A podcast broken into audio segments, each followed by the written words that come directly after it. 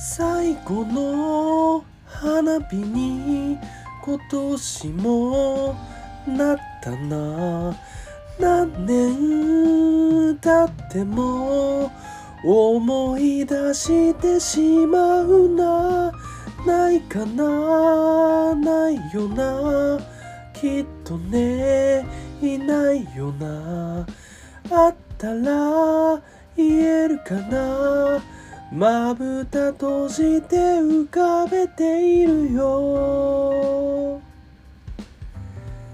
はい。いらっしゃいませこんばんは。ジェイズバーでございます。マスターのミッキーです、えー、毎度長尺の、えー、マスター本人の歌唱恐縮です。えー、実はあのー、今回もでもこの歌にまつわるあのお話でして、あのー、必要があって歌いました、えご存知の方も多いと思うんですけれども、あのこの歌はフジファブリックの「若者のすべて」という歌です。で、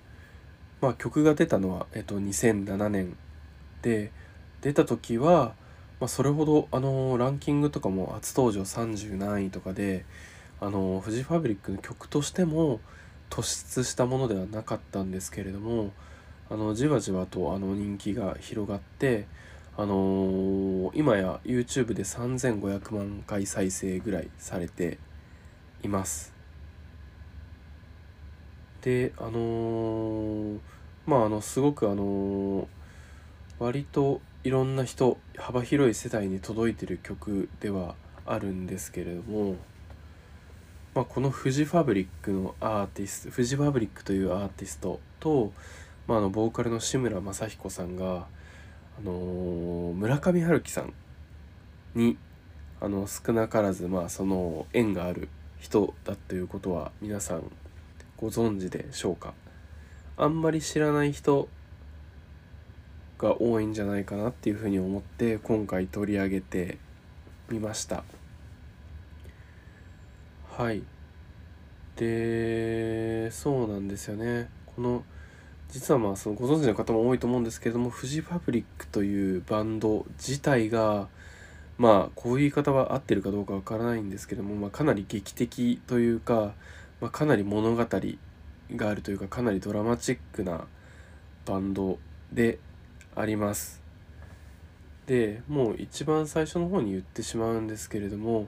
あのー、この志村正彦さんという、あの、作詞作曲をしているボーカリスト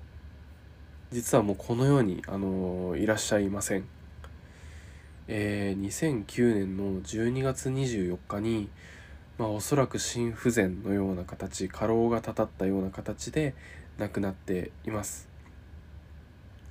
で私は、えっと、2004年3年ぐらいからフジファブリックを聴いていてで割と好きでその新しい曲が出るたびに追っかけていたんですけれどもあのちょうどこの訃報を聞いた時たまたま社会人2年目ぐらいでフランスに旅行に行っていてでその安宿の2段ベッドの下で友達から志村さんが亡くなったっていうような話を聞いてもう目の前が真っ暗になるというかそのすごく気分が悪くなってしまってあのまあ、必死にちょっとまあ寝そべりながら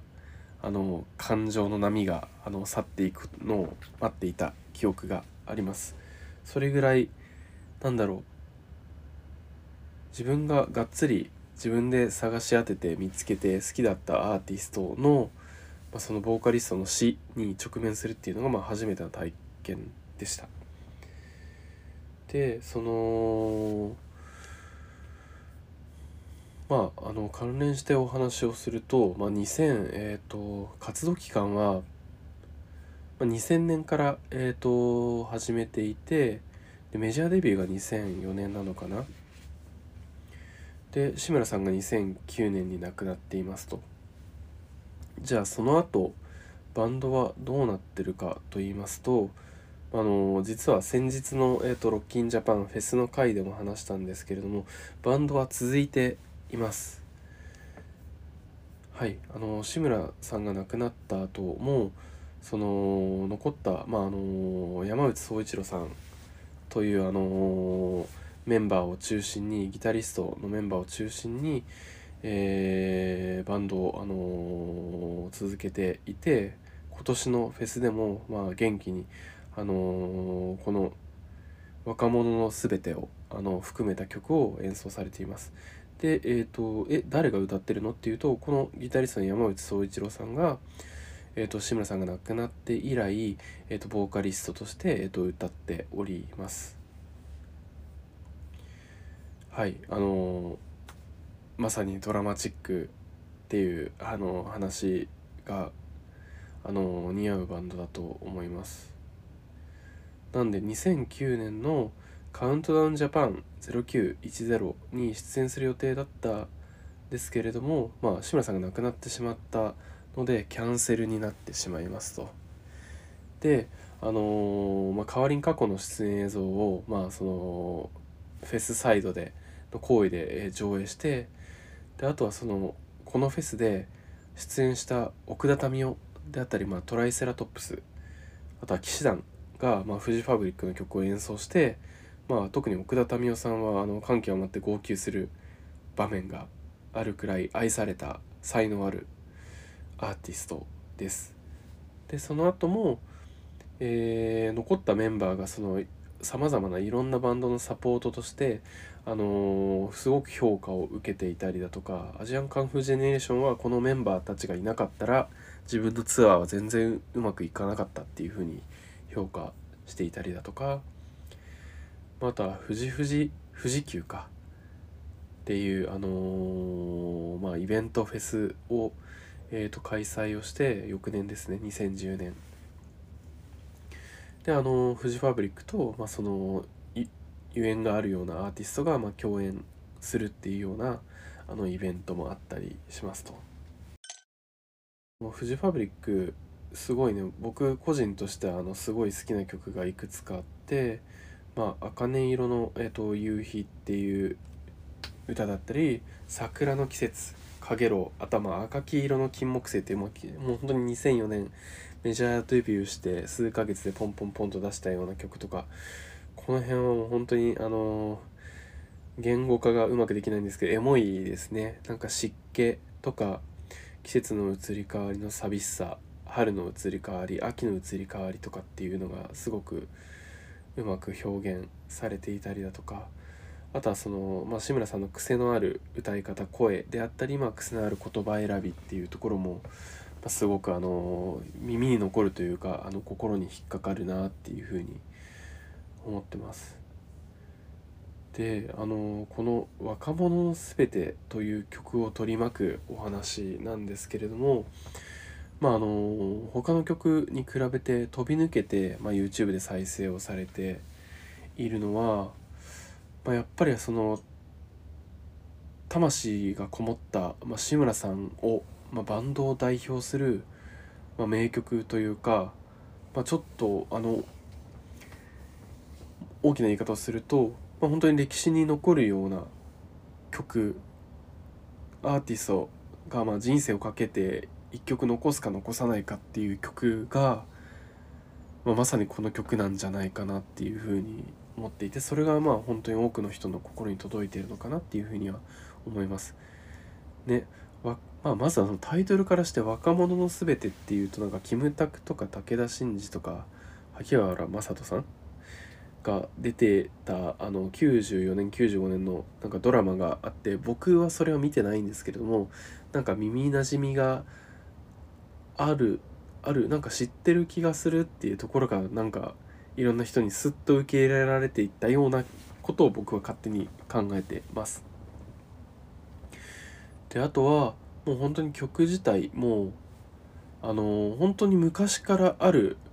曲のような感じに陥るんですよねずっとこの曲知ってる気がするというかちょっと長くなるのでさっきは省略したんですけれども冒頭が「真夏のピークが去った。天気予報士が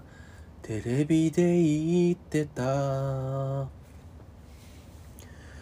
それでも未だに街は落ち着かないような気がしている。夕方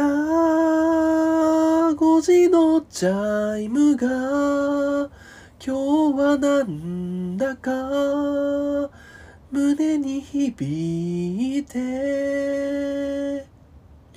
運命なんて便利なものでぼんやりさせて。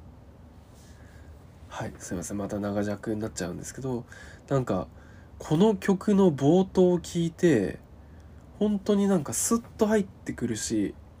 あれ？この曲タイトルも相まって昔から知ってた曲なんじゃないかっていう風ななんか人の心にガードをさせないようななんかそのなんだろう親しみやすさっていうのがあるんですよね。歌詞自体もまあ夏が過ぎる過ぎていく寂しさとか街がなんかそれでも、まあ、秋に落ち着くっていうようなその前段階でまだ落ち着いてないよね夕方5時のチャイムがなんか今日は胸に響くなっていう季節の変わり季節が遷移していく過程の落ち着かない胸のざわめきみたいのが非常によく表現されているのかなっていうふうに思います。であのー、またそのドラマチックなストーリーを彩るような一つなんですけれどもこの3500万回再生された YouTube のコメント欄にもまたドラマがあってある花火師さんがそのこの歌を聴いて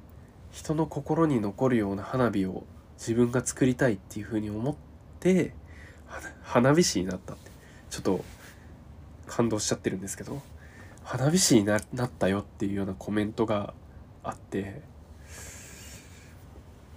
ね。亡くなった志村さんの歌が人の、ね、人生を、まあ、動かして心を動かして職業選択というかね夢というかなんか人を後押しするようなことをしているんだなと思うと本当になんか感極まるところがあるなっていうふうには思います。本当にぜひあの私の拙い 歌なんかじゃなくて YouTube で皆さんぜひ聞いたことなかったら聞いてみてください。本当にこの歌には何かがあるっていう風な思いにだんだんなってくと私は思いますし今あの志村さんはさっきの富士富士富士急とかからあの想起されるかもしれないですけどあの、えー、山梨県出身なんですよね。で、えーと、その山梨県の電車のあのフォームに入る時の音が若者の全てになっていたりだとかあとは、えーと、中学生か小学生かな歌の教科書にこの曲はもう載っているみたいなんですよ。本当になんかクラシックとか古典古典というかなんかねあの時の洗礼を得た歌になんか並ぶような、ま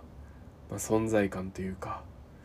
まあ、説得力のある歌なんだなっていうふうに私は思っております。でなんかちょっと散々遠回りしたんですけどあの村上春樹さんに関わりがあるっていうようなお話をしましたと。でそれがどういうお話なのかというと、まあ、あのあの先に言っとくとあの村上春樹さんご本人と交流をしたりとかっていう話ではございませんと。であの実はちょっと私の、まあ、記憶では確かに残ってるんですけれどもあのインターネット上には残ってないあの確固とした資料は残ってないんですけれども志村さん自体が実は小説家になりたいっていう話をどこかでされていたんですよね。であの小説家になるためのあの修行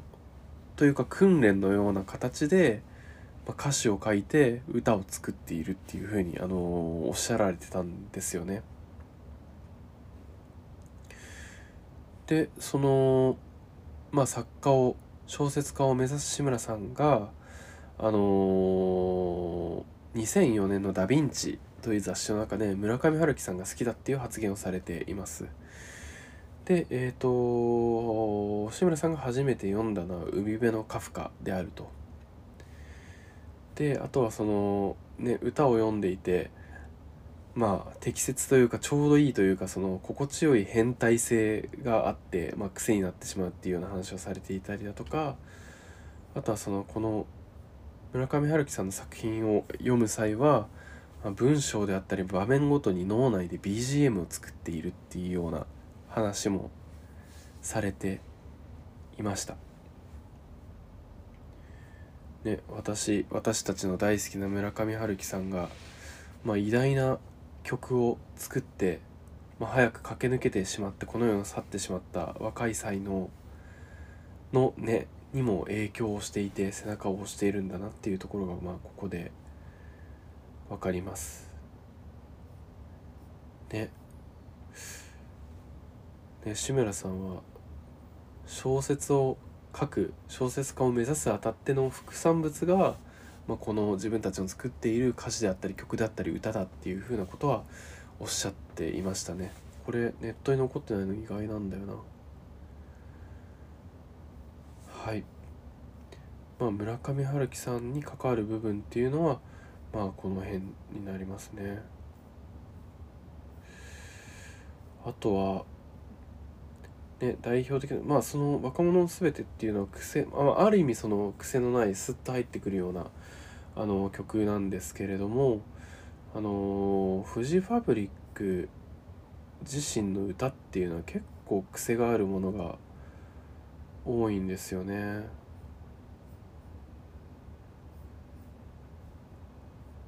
なんかそういう引っかかり部分もなんか皆さんにね知っていただけるといいななんていうふうにミッキーは勝手に思うわけなんですけれども、えー、サボテンレコードっていうサボテンレコードってなんやねんっていうようなもうタイトルから癖のあるような曲もあって。何も意味はなかったがステレオのスイッチ。入れて30年遡りかけた音楽それはボサノバだったりジャズに変えてはまったり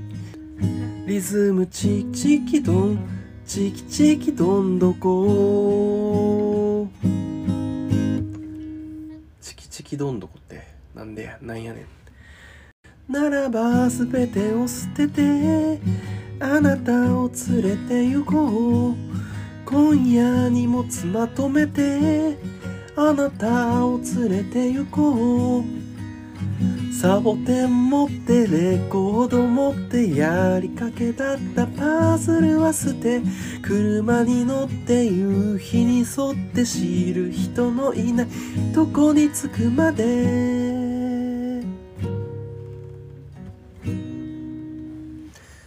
こんな苦節用の曲もあったりします。はい。これもあのー、若者すべてと並ぶぐらいあの名曲としてあの有名なんですけれども。茜色の夕日眺めてたら少し思い出すものがありました。君がただ横で。笑っていたことやどうしようもない悲しいこと。君のその小さな目から大粒の涙が溢れてきたんだ。忘れることはできないな。なことを思っていたんだはいあの拙い演奏で申し訳ないですけど「茜色の夕日」というこの曲も、あのー、心にスッと入ってくるすごい名曲なので是非ともあの原曲を聴いてみてください。はいあのー、村上春樹さんにあのー、まあ関連してご紹介をしたえー、フジファブリック、ま、志村正彦さん「若者すべて」というその名曲に関してあのー、大体以上になるんですけれども、あのー、先ほどあのお伝えした通りフジファブリックはまだ現役でバンドを続けております。でまあその過去にもその歴史的にもそのボーカルが亡くなったバンドっていうのは、まあ、なかなかその厳しいところはあると思うんですけれどもあの山内さんはあの志村さんのまあ魂を引き継いで、まあ、歌っていてで彼らが今歌うその曲であったり、まあ、新しく作る曲っていうのも心に迫るものがあるのであのまあ本当に、まあ、伝説の物語の一部を見ているようななんか気持ちであのフジファブリックを応援していただけるとありがたいなっていうふうに思います。はい今回はあのこの辺になります。えー、ジェイズバーツイッターやっておりますのでぜひともフォローよろしくお願いします。えー、ポッドキャストの各種プラットフォーム、えー、Spotify、アンカー、Amazon、Apple でもあの配信をしておりますのでぜひともあのサブスクの方よろしくお願いいたします。はいそれではまたのご来店をお待ちしております。ジェイズバーでした。